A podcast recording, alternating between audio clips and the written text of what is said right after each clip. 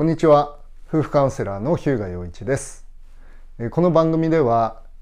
奥さん旦那さんから離婚したいと言われてしまったあなたのために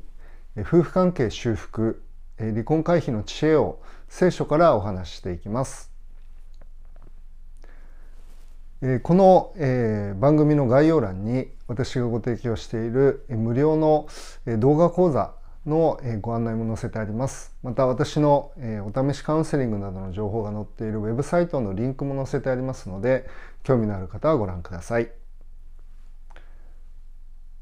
はい、今回は自己肯定感を高める方法ということでお話をしていきたいと思います。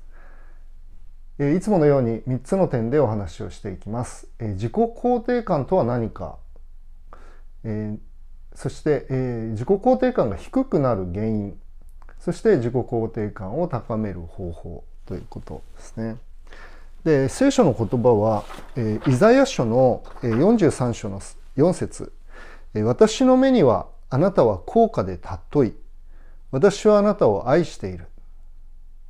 です。まずですね1点目、え自己肯定感とは何かということなんですが、えっと、ウィキペディアで、えこのように定義されています。え自己肯定感とは自らの在り方を積極的に評価できる感情自らの価値や存在意義を肯定できる感情などを意味する言葉であり自尊心自己存在感自己効力感自尊感情などと、えー、類似概念であり同じような意味で用いられる言葉である。で現在これらの言葉は多義的に用いられることが少なくなくいろんな意味でということですね多義的。え結果としてあらゆる肯定的な心理的要素を表現する包括的名称となっているという指摘がある。ということです。ちょっと分かりづらいと思うんですけれどえーと、自分には価値があるということですね。まあ、自尊心っていう言葉の方がどちらかというとあの、まあ、ほぼ同義で使われてますので。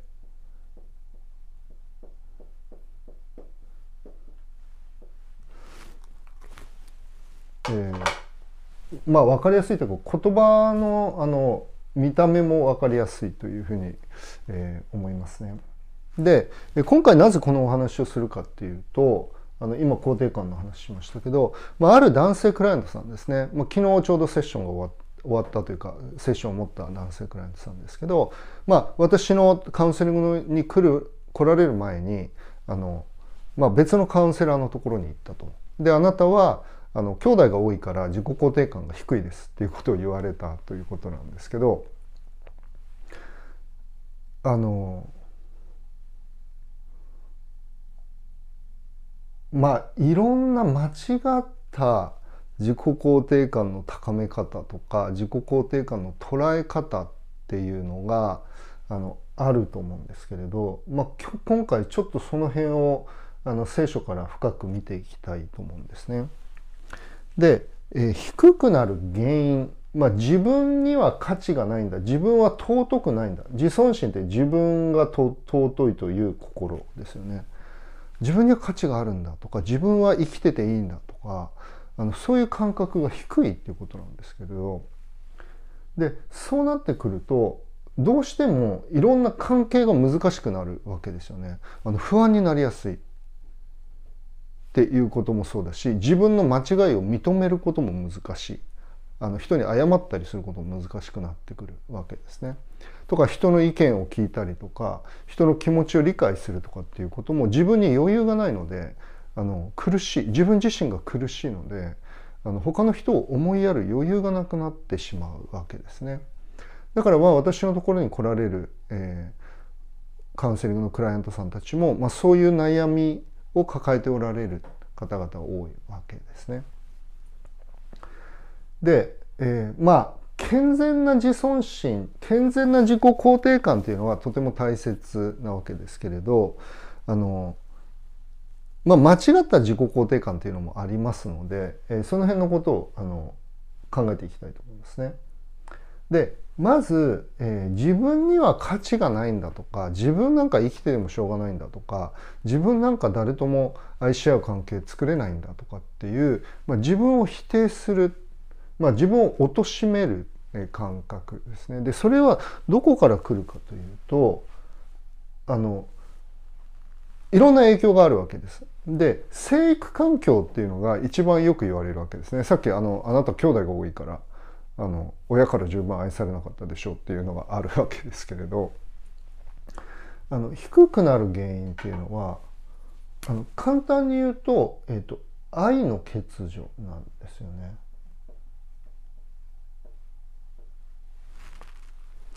で私たちっていうのはあの関係の生き物なのであの自分一人では自分の価値っていうのをあのはか押し量れないんですよね。で人が自分をどう取り扱うかということであの自分の価値を測るわけです。だから誰かに優しくしてもらったらあ自分は優しくされる価値があるんだというふうに感じるということですね。ですので愛されない愛された経験がほとんどないという人はあのどうしても自己肯定感っていうのは低くなるわけですね。でこれが一つ、まあ、外的な要因というふうに言ってもいいと思うんですけれど外から愛される、まあ、多くの場合家族からなわけですけれどその愛が足りないということがあるわけですね。でもう一つは、えっと、内側の問題ですね。内側に私たちは罪を持っています。聖書はそのように言いますね。罪があるので自分がわがままとか自分はこのこんな自分じゃいけないんだっていうふうに感じるわけです。でそれで、えっと、使徒パウロっていう人はローマ人への手紙の7章のところで「私はなんと惨めな人間なのでしょう」というふうに言うわけです。まあ、自尊心と反対反対ですよね惨めな人間なんで。でこの自分の内なる罪そしてそんな自分を愛してくれない、まあ、そんな自分は愛される価値がないと感じるというところから低くなるわけですね。であのそういう意味で低くなる原因っていうのはそこその周りの人が愛してくれないっていうことこれもあの罪なわけですよね他の人が愛してくれない他の人が愛さないっていうことも罪ですのであの積極的な悪いことが罪あの聖書が語る罪っていうのはあの2つあって2つあってというか2つに分けることができてあの正しいことを知りながらそれをしないのも罪なんだ。でこれは、えっと、やらないことの罪ですよね。で、えー、このあの内なる罪っていうか積極的な犯す罪っていうこともあるわけです。人を傷つけるとか自分勝手な振る舞いをするとかっていう罪もあるわけですね。でどちらにせよ心の中にある罪が、まあ、外に出るのが外に出る形が愛さない愛されないということですので原因というのは全て罪なんですよね。だからあの低くなる原因が罪なのでこの原因が解決されなければあの高くなりなりようがないっていうことなんです。だから心理学でいうところのなんか自分には価値があるんだとかセルフトークとかあのそういうものっていうのはあの根本的な解決にならないっていうことなんですよね。はっきりとした原因がわからないままにあのその症状だけを改善しようとしているということなのであの続かないんですよね。だからあの、まあ、がん患者があの痛みを感じるんで痛み止めを打ってるのと同じになるわけですだから緩和ケア的な感じですよねだけどその病気は進行していきますのであの関係の問題心の問題心が蝕まれる問題っていうのは、まあ、治らないわけです。で低くなる原因が罪でじゃあ高める方法は何かというとこういうことなんですよね。私たち、まあ、自分自己がいますけどで、えー、他者まあ他の人がいますよね。でこの関係で自己肯定感を得ようとしても問題解決しないってことなんですよね。でここで聖書で読みましたけど神がおられて神が私はあなたを愛している私はあなたを愛しているというふうに言われるわけですね。でこれは、えーまあ、文脈を考えますと、まあ、イスラエルの民に対して神様が語っておられることなんですね。私は私の目にはあなたは高価で尊い。で私はあなたを愛しているっていうのはこの私っていうのは神様なんですね。でイスラエルの民っていうのはあの罪を犯して神様に背いてるんです。だから罪があるものをあのなおも愛していると言ってくださる神様というのが聖書の神様なんですね。だからあの福音っていうふうに言いますけどあの良い知らせなんですよね。愛される価値がないものが惨めな人間が愛されるっていうことなんです。でそれをあの聖書を語ってるんですね。で、えーとまあ、エゼキエル書、まあ、聖書はあの裁きもはっきりと語りますのであの悔い改めずに罪の中にとどまればそこは裁きがあるということが書いてあるんですけど、えーとエゼキエル書の20章にこういうふうに書いてあるんですよね。えーと、20あエゼキエル書の18章の32節ですね。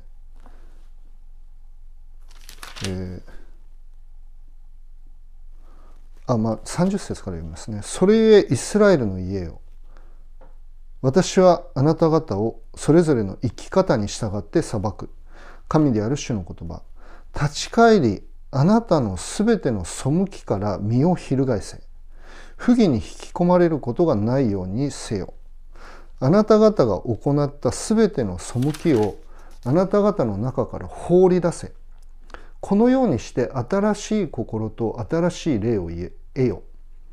イスラエルの家よ、なぜあなた方は死のうとするのか。私は誰が死ぬのも喜ばない。神である主の言葉。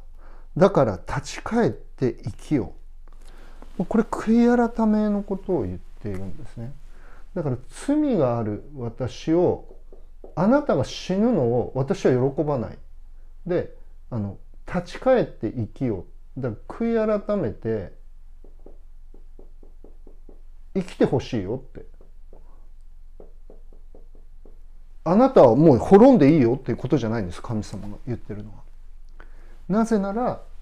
私の目にあなたは高価で尊いんですよね。高価っていうのは値が高いということですね。自己肯定感ということですよね。で、尊い自尊心ということなんです。ですので私たちは常に他人との関係で自分のかあの価値を測ったらいつも揺れ動いてしまうっていうことなんですよね不安でしょうがないだけれど神様は動くことがなく神様は変わることがないんですね聖書の神様だからああ自分は罪があるけれど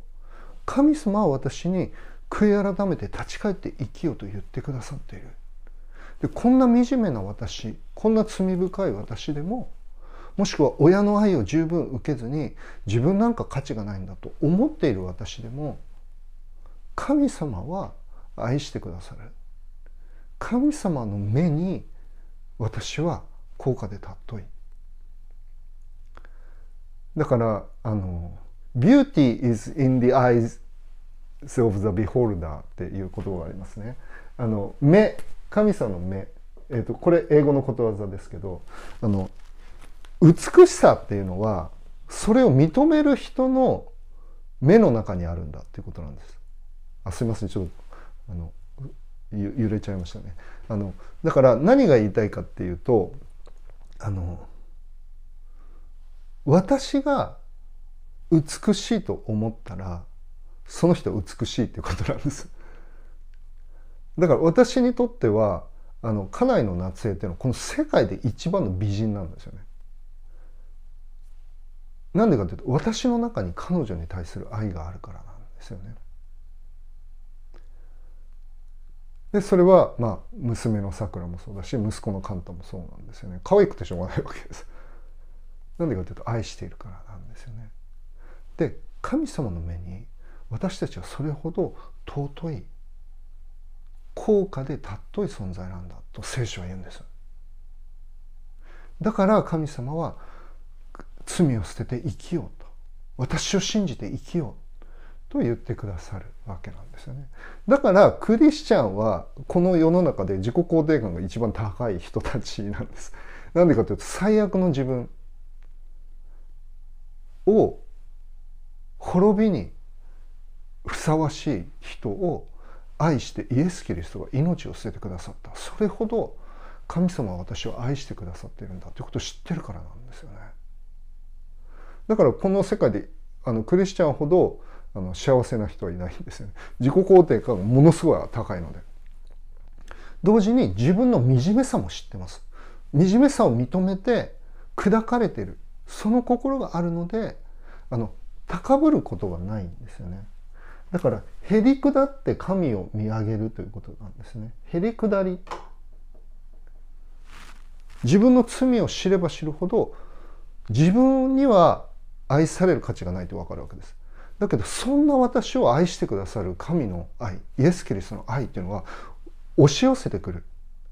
だからパウロはあの自分は惨めな人間ですって言いましたけどあのでもイエス・キリストの愛は私に満ち溢れたんだっていうふうに言ってるわけですね。罪の増し加わるところには恵みも満ち溢れたというふうにパウロは別の箇所でも言っています。だから罪を知る自分の罪周りの人たちの罪を知り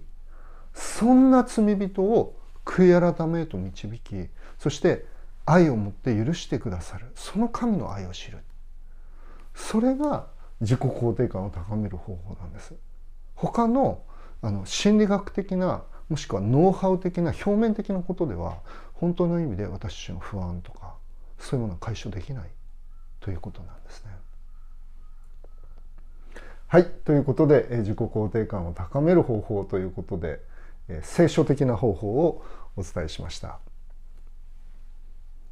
はい、えー、この動画の冒頭でもあこの番組の冒頭でも申し上げた通り、えー、この、えー、番組の概要欄に私がご提供しているえ無料のえ夫婦関係修復離婚回避の動画講座のえご案内が載せてあります。また、えー、私のお試しカウンセリングなどの情報が載っているウェブサイトのリンクも載せてありますので